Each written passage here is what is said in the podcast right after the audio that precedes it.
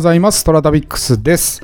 さあ今日は水曜日ということで、えー充電券の方をご紹介しつつ、第2回のベニコさんのお話をしようかなというふうに思っております。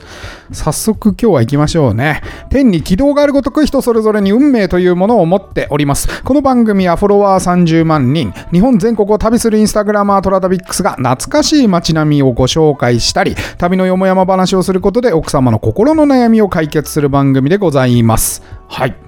えーてなわけで、トラタビックス、今朝の1枚ですけれども、今朝はですね、えー充電券ということで、北から順番にご紹介をしてまいりました。はい。えー重要伝統的建造物群保存地区ということで、まあ、あ建物の、なんだ、国宝と言っ建物群の国宝とでも言いましょうかね。充電圏のエリアのご紹介。全国140カ所ぐらいありますけれども、今日はですね、北から順番に来て、えー先々週は仙台まで、仙台じゃないな、宮城県ですね、えーまで来ておりましたけれども、次の一番北どこかなと探してみると、えー新潟県でございます。はい、えー新潟県は佐渡島の宿根木という場所、集落でございます。はい、えー佐渡島はですね、というか、まずそもそも新潟からお話しすると、新潟は結構古い街並みは少ないですね。うん。えっと、市内はですね、多分空襲で焼けてしまったりしているので、ほとんど、近代化が、近代化？うん。えー新しい建物ばかりでございますけれども、そうね、まあ、村上、北側ね、えっ、と、山形の県境とか、それからまあ、山側に行ってたりとかしないとなかなかね、こう古い街並みっていうのが見つからない感じでございます。はい。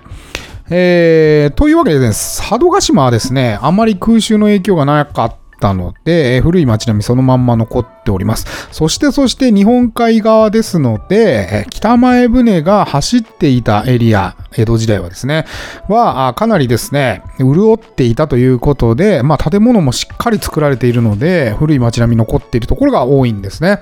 えーというわけで、新潟の佐渡島の宿根木という集落なんですけれども、えー私は一番最初に伺ったのは、おそらく20代、多分23とか4とか、その辺だったと思います。えーアースセレブレーションというフェスがありまして、えー5日間ぐらいやるのかな？うん。太鼓のフェスです。はい。えー古道という太鼓のグループがおりまして、えー佐渡島に住んでるんですね、グループ自体が。で、今はですね、もう世界各地回って公演やってますけれども、バンド玉三郎さんの、えープロデュースから始まって、で、古道が有名になりまして、で、そこから始まってたフェスだったかな、確か。うん。えー世界のリズム隊のアーティストと、それから古道と、えー一緒にコラボをして、えー毎晩毎晩なんかこう演奏するといった形でございまして、これがすごい面白かったなという感じでございます。はい。で、ワークショップも日中やってるので、まあそういうものに参加して太鼓を一緒に叩かしてもらったりとか、そういうこともできるフェスですごい面白かったので、えーっとね、結構一時期毎年行ってましたね。3回ぐらい行ったんじゃないかな。はい。なんでね、佐渡島は結構私の中では、行ってる、よく行ってた場所でございまして、えー宿根木は最初に行ったのはその頃に訪れていて、まあなんかよく まあ、しょうがないですね。20代なんで、まあよくわからずに、なんか古い街並みなのかなってことで行った感じでございました。うん。特段何かこう、うんと、今のようにグッと来るわけではなくて、なんかフラフラっと歩いて、ああ、なんかなんとなくあったなっていうぐらいで覚えてたんですけども、改めて、えっ、と、宿根木を回り出したのがですね、実は、えー男は辛いよ。に出てくるんですね。えーちょっと回数は忘れましたけど、30何作かの、宮古晴美さんがマドンナの回があるんですけれども、その時に、えー佐渡島が取り上げられておりまして、まあ、新潟の市内とか、それから佐渡島が出てくる。で、宿根木も実はその男は辛いように一瞬映っておる、えーそういった場所でございます。はい。えーかつての海鮮業の村でございまして、えー1991年に、えー当時で全国30番目に充電圏に、えーまあ、指定されたということで、えー宿根木が最も繁栄したのは西回り航路。まあ、これが北前船ですね。西側を回る航路が前世の江戸時代後期から明治時代初期にものすごい潤っていた。ということです。はい。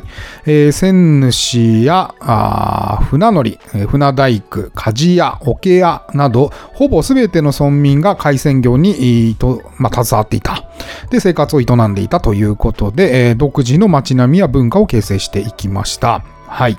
えー現在も石屋根が織りなす家並みや三角家、石橋及び念仏橋、えーそれから船継ぎ石などが当時のまま残されておりまして、海鮮業の村として賑わった当時の流星が忍ばれます。うんえー確かですね、まあ、石川とかに行った時もそうなんですけども、まあ、船って基本的に、あのー廃材も全て利用する形でございまして、船を解体した時にたくさん大量のま木材が出るんですけども、そういうものをお家の壁に利用したりしているので、えーこういった、あのーなんていうのかな、木材が縦に並んでいるような壁が構成されているのは、まあそういうことなんですね。でもっと古くはまあ海鮮業やられてたので、ということで、まああの、お家の方もみんな木材をですね、壁に、えー船から流用するっていう形で建てられております。で、ちょうど1枚目の写真、この塩って書いてあるお家が、まあ充電圏で一番有名な、まあ今言っていた三角のお家がありましてですね、うんちょうど三角で、しかもね、丸みをぐるーっと帯びているので、なんか船のような形をしております。うん。ここはよくいろんなロケとか映画で撮影をされている珍しい場所でございます。はい。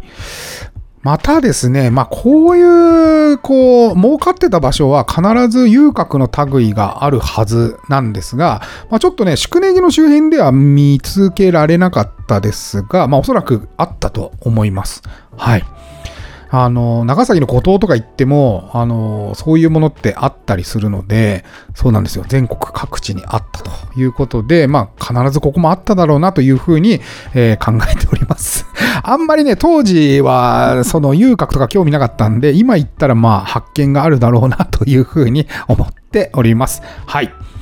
えー宿根木はね、本当にいいので、あの、ぜひぜひ皆さん行ってみてください。私、あの、ちょうど、この写真を撮った時はですね、夕、朝行ったらですね、ものすごいピーカンで、で、もう屋根ちゃん、屋根ちゃん、屋根とかがですね、えーもう真っ白でもう写真撮っても撮れないみたいな感じになっちゃったので、夕方にもう一回出直して、えー撮影しに来た時はですね、もう、えー夕暮れ時というものもあって、まあ、村民の方がいろいろ出てきていらっしゃって、そう。なんかこう野菜の調理を外でしてらっしゃったり、まあそのおばちゃんにね、おじさんが声かけてたりとか、あする風景があって、なんかすごく、あーいいなぁと思いながら、あ街の中を巡らせていただきました。はい。ぜひ皆さん、ここはね、損しないと思います。はい。えーというわけで今日は、あベニコさんの第2回目。昨日はネギで終わりましたけども、今日のキーワードはネギから始まる、えー、ベニコの吉原ということで、ぜひ今日もお楽しみください。はで、あ、ネギ？なはい。長ネギ、はい。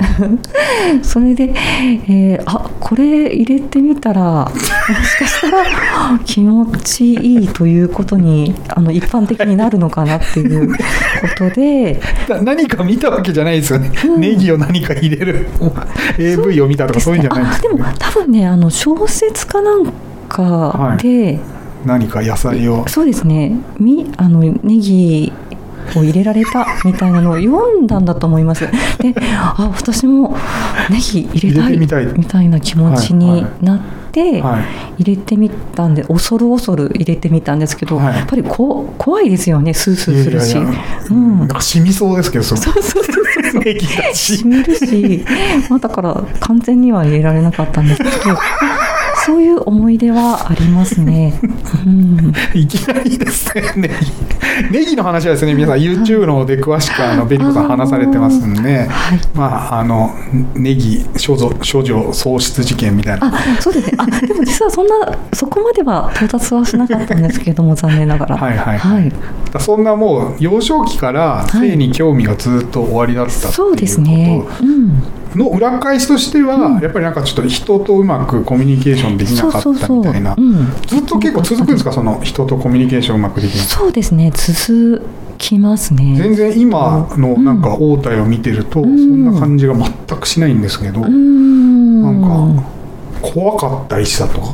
いじめられたとかそういうそうですね。かかなりもう学校行ったらもう本当に、えー一言も口が聞けなかったので、うん。口の聞けない気持ち悪いやつっていうことでこう、えー小学校の1年生ぐらいの時はこう鉛筆で刺されたりとかそうですね。ええそしたら、えー声が出るんじゃないかみたいな感じで。男の子たちが？そそうですね。そういうようなことが結構日々だったのであっという間に不登校になってしまって。はいはいはい。で家でずっと一人っていうことが割と多かったです小ね。学校はずっと不登校？あ行ったり行かなかったりを繰り返してた。たまに行ってたんですか？たまに行ってましたね。へえどういうきっかけで行くんですかそういうのって？あそれはやっぱり学校の先生が来てみたらみたいな。そう結構そういったまあ。あ校長室に呼び出されたりとかいろいろありまして、で双子だったので双子の妹と同じクラスにさせられたっていうかしてもらったりとか、で学校側もなんとかこうさせようみたいなことで頑張ってたのかなっていう。妹さんは全然行ってたんですか？はそうですね。普通に元気な明るい子みたいなあじゃあ普通に学校行って、でお兄ちゃんの方は家に行って。そうですね。そんなことをしてましたね。親御さんはなんか？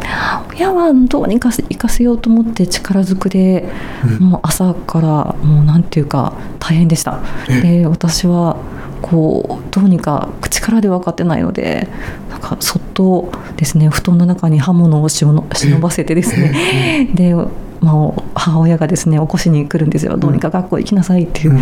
でもう母親に刃物を向けてもう近づいたら殺すみたいなことを小学校1年生ぐらいからずっとやってましたね。よっぽどですね。はい。よ,、あよっぽど行きたくないっていう感じだったんですそうですね。なのでずっとトイレに閉じこもってたりとかあ。とや屋根とかベランダに、まあ、出て、うん。えー見つからないようにしてまあもうそうですね。とにかくこう親の、えーそうですね。見つからないというか、まあ、来れないような場所、うん。屋根とかに登って、うんとにかく仕事行くまでですね。えーで仕事行った後はその妄想タイムに。そうですね妄想タイムに入るというのを割と繰り返すごいですね。自由の闘争ですね本当に。闘争ですね。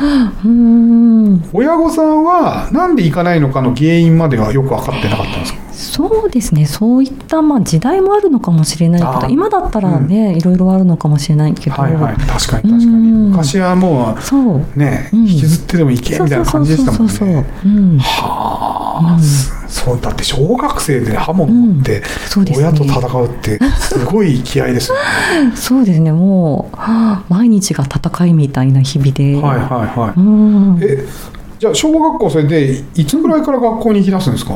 ずっと行ってまあ行ったり行かなかったりを中学校まで繰り返して、はい。で中学高校もですね誰でも入れる女子校に、はまあ、入ったんですけど半年も経たないうちにですね やっぱり人間関係でつまずいてうんうん。辞めてしまったっていう。ん。うん。今は普通に人間関係、まあすよそうねですえね。どこかで転換期があったんですね、じゃあそうですね。ただ私もその人と関わりたくないっていうことではなくて、うん。ずっと関わりたいと思ってたので,、うん。そうですよね。ど努力をしていたいというか。やそうですよね。うん。うんうん。そうそう。でそれがなんかちょっと曲がっちゃって裸になったら。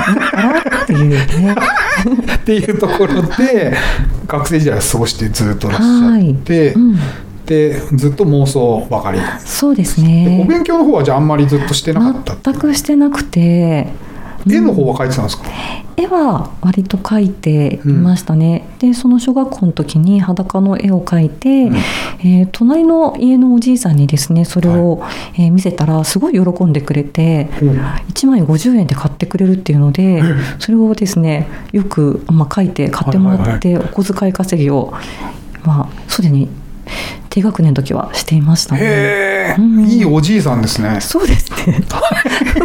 僕はずっとスケッチブックに裸の女を描いてあこう全部こうはい。閉じてたまに見てましたけど。あのある日それを忘れて小学校に入って友達と遊んで、あの本棚片付けろって中学入る時言われて、はい。見覚えのあるノートだなっつってパッて開いたらうん。懐かしいその裸の女の絵が出てきたんですけどそこにすごはい。セリフがついてたんですよ。お、すごい。「あーん大ちゃん」とか書いてある。恥ずかしい。それは姉の仕業です。すごい。ひどくないですか？姉が全部こうセリフをつけて兄弟で。気すご持ちいいいですね。大ちゃんみたいな。本当に？そんなちょっと嫌な思い楽しい出話があるんですか？嫌な思い出です。羨ましい。はい。じゃあまあ絵は結構。だアアートって言ったらいいのかななんかそういはい。う造形にはなんか好きだったんと、ですねずっと、うん、妄想しながら絵をずっと描いてるみたそいうなですね。感じですかね。で高校は一応卒業されたあ、その高校は半年で辞めてしまったので。あもうじゃあ中退してはい。それが16とか十なのか。五六そうですなね。で。そこから何されてたんですか、その後、はい。とですね、えーお金を普通にあの天ぷら揚げたりとかそういったアルバイトで貯めて、はい。時給本当700円ぐらいでうん。ですね、まあうん、貯めて、まあ、大体100万くらい貯めたんですけどうん。そうですね。まあ実家暮らしだし、はいはいはい。うん、で頑張って貯めてん翌年から、ん。あの美術の学校にの高等科に、行こうと。はい、そうですね。行こうと思って頑張って貯めて入ったんですね。でそれは本当、えー面接と作文だけだったのでい、うん。うん。学科はなくそうですねに高等科に入ってそこから割とその私すごく絵を描きたかったので。でそこからですね先生たちが割となんていうかその時すごいバンドブームで。でですね、その美術を勉強しに来てるうん子たちっていうよりは、うんあ遊びにもう学科がほとんどない学校だったので、そうみんな結構ですねバンドをやってる人たちが多くて、うん。で絵描いてる人なんて本当にほとんどいなくてだからそう私はすごい絵が描きたかったから真面目はいにデッサンとかですね、取り組んでいて、はい。まあ先生たちもね、うん。みんな、えーそんな感じだったので真面目にやってる子はね、うん。認めてくれるという感じで、うんうんうんうん。そのあたりからなんとなくそうですね。人間関係としては少しずあつ取り戻せていたのかなかっていう。うん。なんか先生うんとのコミュニケーションの方が多かったんですか、じゃあ。うん、そうですね。あとはその、まあ、結構特殊な学校ではあったので、うんうん。いろんな私みたいにこうなんていうのかなやっぱりどっかの学校を辞めてきてる子とかもいて、うんうんああなるほどね。みんな自由だったっていうところもあるかなっていう、なるほど。うん、友達もじゃあその時期は？そうですね。友達もできましたね。た。よかった。よかった。いやーその時期にちゃんとお友達もできそうてですね。少しずつ。で気持ち悪いとかも言われずに、よそうですね。割とそんなか感じには。本当によかった、うん。はい。でそこをご卒業されるんですか？そうですね。ただですねその、うんえーあとさらに3年くらいうん。ですね、高等科3年間と、えーその高等科っていうか高校卒業してからもその上の、えー家庭に3年間ですね、まあ、専門学校みたいなくくりなんですけど美術の。そうですね、はいはいはい。大学とかではなくて、はい。で、えーそこに行ってたんですがもうとにかくお金がですね、その高校生の時も自分でお金を出してたので、うんうん。ほとんどバイト漬けみたいな労働の日々で。なるほど。バイトしてすぐ学校行ってバイトしてみたいなのをずっと繰り返す。ずっと繰り返して結構、はいはいはい。そうですね。結構じゃあご家庭は貧しいというかそうですねお菓子屋さんでですからね。そうですよね。はい。なんかコロッケ1個で小さい頃は生活してたみたいな。そうですね本当にコンクリームコロッケ1個をどうやって食べるか衣から食べるか中身から食べるかっていうこれもちょっとね、切ない話なんで、皆さん、YouTube の方を見て、詳しく、あの、すごい泣ける話なんです。ちょっとね、あの、皆さん、あの、YouTube の方を見てくださいね。コンクリームコロッケの話は。まあコロッケ1個でね、生活するみたいなそうですね。割とそんな感じだったので、はい。はい。でやはりお金がなくて労働ばかりで、はい。で時給700円でやってるっつってね。そうですね、うん。でもう体もきつくてっていう、ほとんど寝れなくて、うん。ででそんな時に、うん。えー日給見つけちゃうん1ですね。そうですね。日給。日給1万円っていう、恐ろしい。い、わゆるですね 皆さんご想像がつくかと思うんですけど。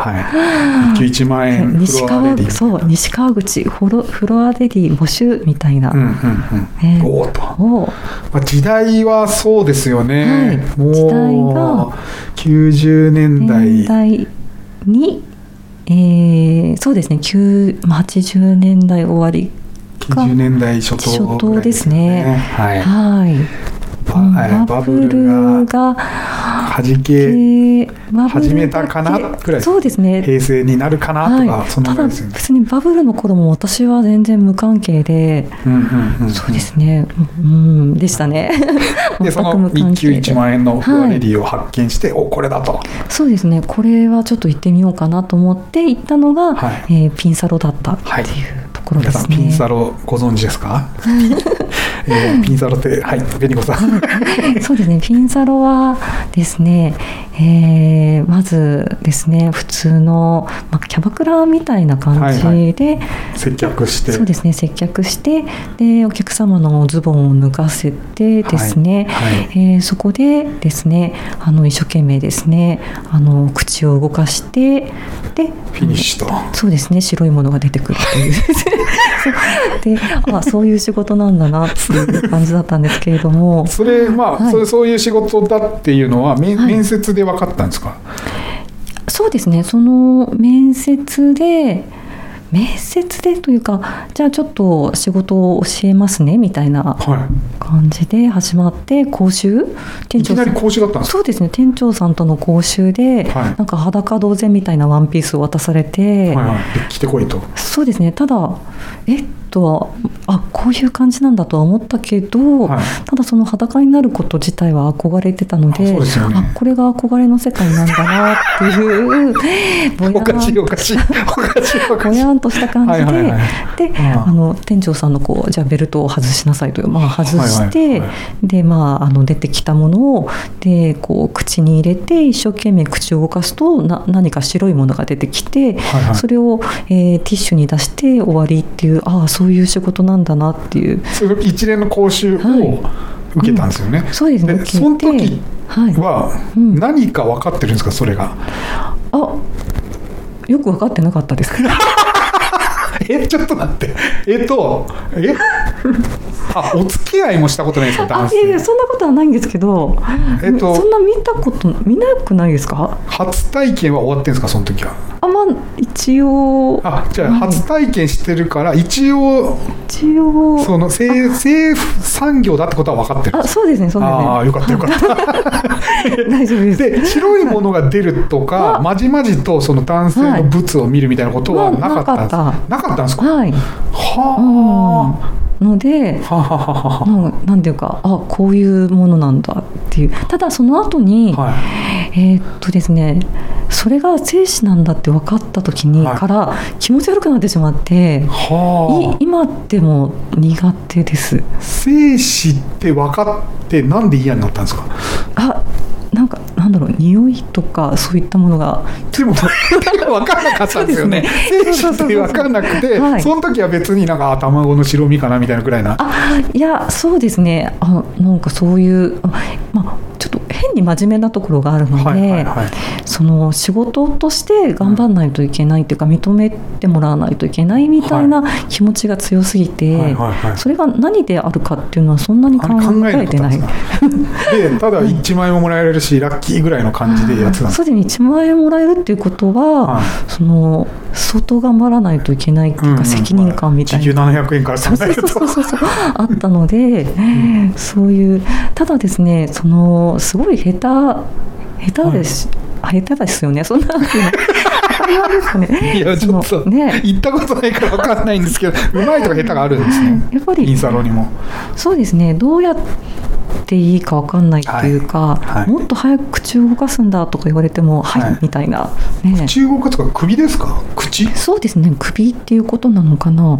ただあねまあ今思うと 動かせばいいっていう問題じゃないじゃないですか、なのでやっぱりお客さんからはなんていうのかな下手っていうことで怒られたりしましてだからなんていうか裸になれば、えー人はですね女の人は、えー受け入れてもらえるっていう夢は、はい。そこで、崩れ去あの崩れ去っていったっていう残念なことがありました。これでもはい、よく考えると、はい普通その面接の段階で、うん。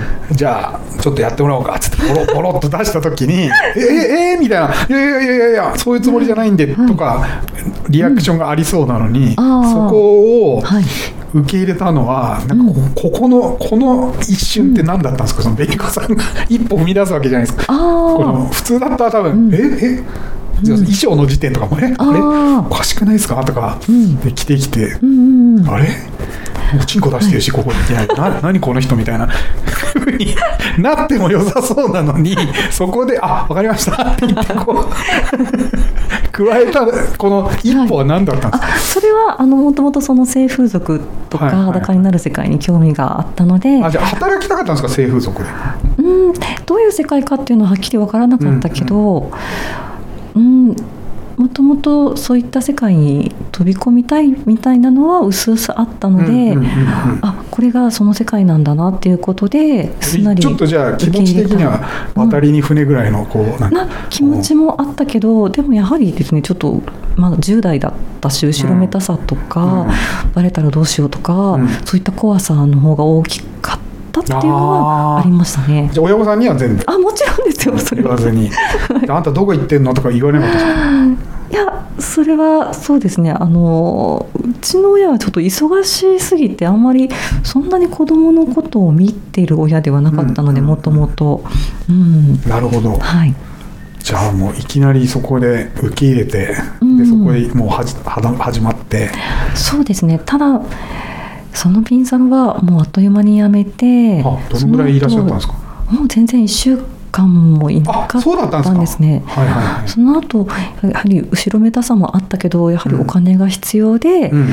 その後ですねヘルスなどに、うん。をちょっと渡り歩いてしまったという感じですね。はい次、ヘルスが出てきましたね。ヘルスってどういうお店ですか、ヘルスはあの基本私が働いたのは個室だったり、まあ、ホテルに行くスタイルももちろんはありますけど、うん、そうですね。私のその時代は、えーいわゆるは箱ヘルっていうんですかね。その、えーちゃんと、えー待機室がそうですね。待機室があって、いはいはい。お店があって。お店があってっていう。で、うん。そこのお店え？ピンサロとの違いはでもやるわけじゃないんですよね。あそうですね。最後までっていうのはなくて。最後はないんですか？あフィニッシュはないですね。といううんかそれは違法というか、うん、ダどメ。どどこまでするんですかじゃあ。あ口でするかですね。はあはあはあはあ。スマタ？すあなんか 聞いたことありますよスマタうって。ん。あのなんか股間に入っているように再現するんですようん。ね手で。そうですね。みたいな感じですか？はい。はあ、はあはあはあはあ、そこでうん。働いてらっしゃると、そうですそういうのをね転々としたって感じ転々としてあとは、えー渋谷のピンサロに行ってみたりとうんかしたんですけど、もうその頃ギャルっていうかガングロみたいなん時代だったので、私みたいな地味なですね、うん ものは本当に女の子たちからうん。結構気持ち悪がられてしまってへえ。渋谷のセンター街のピンサロっていう今でもちょっと覚えてますけど みんな色の黒い綺麗なお姉さんたちの中に、はい。地味な。地味な私がぼつっといるっていうですね。そう、まあそうちょっと浮いて浮いてたんです浮いてましたね、はいはいはいはい、うんそういろいろ転々とされて、うん。でなんかこうお客さんから名言を言われるんですよね。そうですね。その渋谷のピンサロで、まあ、吉原っていう場所をはい。そのお客さんからたまたま、まあ、いろんな会話の中で教えてもらって、うん。まあ、吉原っていう場所があるんだけどっていう、まあ、そんなとこに行ったら、えー人生終わるからね君はっていう、うん言うんですね。で吉原って、まあ、いわゆる、まあ、映画とかでは聞いたことあったけど、はい。全然知らなかったんですね。はいはい。関東にあるっていうことも その時は知らなくて「えー吉原ってどこにあるんですか?」って聞いたら「うん。浅草の方だ」って言うから「あ割と近い」みたいな、うんうんうん。はい、全く知らなかったんですか？そ知らなかったです。はいはい、うん。ここで一旦吉原の話に行く前に、はい想像していた裸の世界にうん。入っていったわけじゃないですか、うん。でなんか生死って知って気持ち悪くなったりとか、うんうん。なんかこのギャップを知ったわけじゃないですか、うん。そのそこであやめようとはならなかったですか？そのあなんか私が思ってたのと違うわみたいな、あそうですね。やっぱりちょっとお金が必要だったっていうのが大きいかな、でそれでバランスで考えた時に、ん。まだ受け入れられるっていう感じだったんですか、そうですね、ううんん、受け入れられるというかその世界で頑張りたいみたいな気持ちはありましたへえ逆に頑張りたい。そうですね。どうにかは受け入れてもらえる場所を探したいみたいなのはちょっとあったかなと。あなるほど、うん。なんかい居心地って言ったら変ですけど、うん。居場所を探してたみたいな感じですかね、そうですね。居場所っていうのもあったし、うん。あと性の世界みたいなのを、見てみたい、見たいというその性の現場を見たいっていうのがはい大きかった。はあ、でおじさんにそれを言われて、うん。さあいよいよ吉原に向かうと。そうですね。どんな結末が終わりがあるんだろうっていうことで、そその時ってうん、人生終わらせたかったんですか、そうですね、うん、本当になかなかですね、やはりやっと高校に入って受け入れてもらったと思っても、つまずくことが多くて、うんあと理解できないことも多くて、人間関係ですか？人間関係もそうだし、社会っていうことかな。うん、勉強もそうですね。勉強も全くできなかったので、うんなかなかですね。社会に出るのがすごく難しいことに感じてしうんまって、はいはいはい。うん。なるほどなるほど、うん。えでもじゃあ死にたいぐらいの気持ちだったんですかそうですね。っていうのはそうですね。多分そういった気持ちはかなり小さい時からあって、はいうん、それを、まあ、ずっと引きずっているような感じなんですけど、ああ、なるほど。じゃあ本当にガチでうん、人生終わらせるぞっつって。最後ぐらい吉原で。ってそうですね。そんな感じで吉原に翌週には、はえーお店をですね探して、はい。まあその時代ネットもなかったので、うん。雑誌あの風俗の求人雑誌って、はいはい。その当時私が「ティンクル」っていうですね、い、うん、あなんか覚えてます？あ本当ですか？うん。はい、なんかコンビニでも限られたコンビニしか売ってなかったので、うんうんうんうん。本当夜中エロ本を探すみたいな感じで夜中ですね。コンビニを何店か回ってああやっとあったっていう、うん。であの吉原の面接を受けるわけですね、そうですね。吉原でその、えー募集要項がですね、えー素人集まれみたいな。軽い軽い。そうそうそうそう。素人集まれ。日給3万円以上みたいな。そんなでかいですね。そうですねそんな歌い文句で、はうん、で行ってみましたね。で通っちゃったんですよね。そうですね。そこは本当格安素人専門店っていう安いお店だったんですけど、えー私みたいなですね割と普通の人たちが多くて、うん。で従業員の人たちもうんまあ、優しかったんですね、うん。っていうのはなんで優しかったかっていうとその女の子をすごく持ち上げて、まあ、褒めて、えーあえてそうですね。あえて優しくしてで持ち上げて仕事をさせるっていうスタイルだったので、うんうんうん。そうではないお店とかも結構あるんですけどそのチェーン店は、まあオレンジグループというですね、うん。えーチェーン店だったんですけど、うん。そこのはい、そこはそういったですね、まあ、姫扱いをして気持ちよく働かせるっていうところでした。気持ちよく安く働かせるっていうか、うん。なんか今僕友達で現役ではい。ソープ嬢の人がいるんですけど、うん。その時代って、はいなんか例えば紅子さんみたいうん。に生きづらさがあってうん。来てる人とかもいたいらっしゃったんですか？なんかうん。最近はあんまりなんかお金に困ってっていうのもあるけど、そうでもないっていう人もいるらしくて、うん。多いっていうふうに聞いたんですよ、現場では。うん。どうなんですかね。みんながどんな風にして働いどんな気持ちで働いてたかっていうのは、なかなか聞きづらい面もあったけど。ああやっぱりそういうのは聞きづらいんですね、そうですね。うーん。周りにいる女の子たちは。そうですね。まあでも話したとしてもやっぱりうんお金の話とか、うんそういった、うんまあ、表面的な話になっちゃうし。うんうんなるほどね。そうですね。いやあの絶対みんなここどんなお客さんが来たかとか、うん。あと何人いらっしゃったんでしたっけ？あの、うん。吉原は。吉原はですねそのうんまあ吉原にたどり着いたのが22歳ぐらいの時で、はい。32歳ぐらいまでいたので10年ぐらいですね。そうですね、まあみんなこうん。の時期の話を聞きたいと思うんですけど、ここはですね、ぜひ、ペニコさんの YouTube を見てみてください。これもうね、前半、っていうかね、皆さん時間がないんですよ、全然。これでも生い立ちで終わっちゃうんで、あの、ぜひですね、吉原の話はですね、えー YouTube チャンネル、ベニコさんの YouTube チャンネルを見ていただければ、ベニコで検索すれば出ますよね。そう。ですね。紅子のとかまで入れるとはい。出ますね。はい。はい。あの、ぜひ。そう。で、はい、いかがでした？ね、あのー、引きこもごも、いろいろ、ペニコさんはですね、ネタにつきません。はい。えーぜひ皆さんね、あのーあんまり、実はその風俗に関して、まあ、あのー順番に追ってはいますけれども、細かい話はぜひ、ペニコさんの YouTube 見た方が、ものすごく伝わってくるので、えーぜひ見ていただきたい。あの、なんかこう、人間の生きることみたいのをね、すごく考えさせられる放送もあったり、それからも単純に笑えるものもあったりですね。なんかこう、ご本人がすごく淡々と話されるので、えーこちらもすごくこう、ちょっと、恐縮、恐縮っつったら変だな。なんか癒されるというかね。ぜひちょっと表現しづらいので聞いてみてください。はい。えー、トラタビックスは皆様からのお便りをお待ちしております。今お聞きのメディアのお便り機能、または私のインスタアカウント、TORATABIX トラタビックスに DM またはコメントお送りください。えー毎週月曜日にご紹介させていただきます。それでは、いってらっしゃい。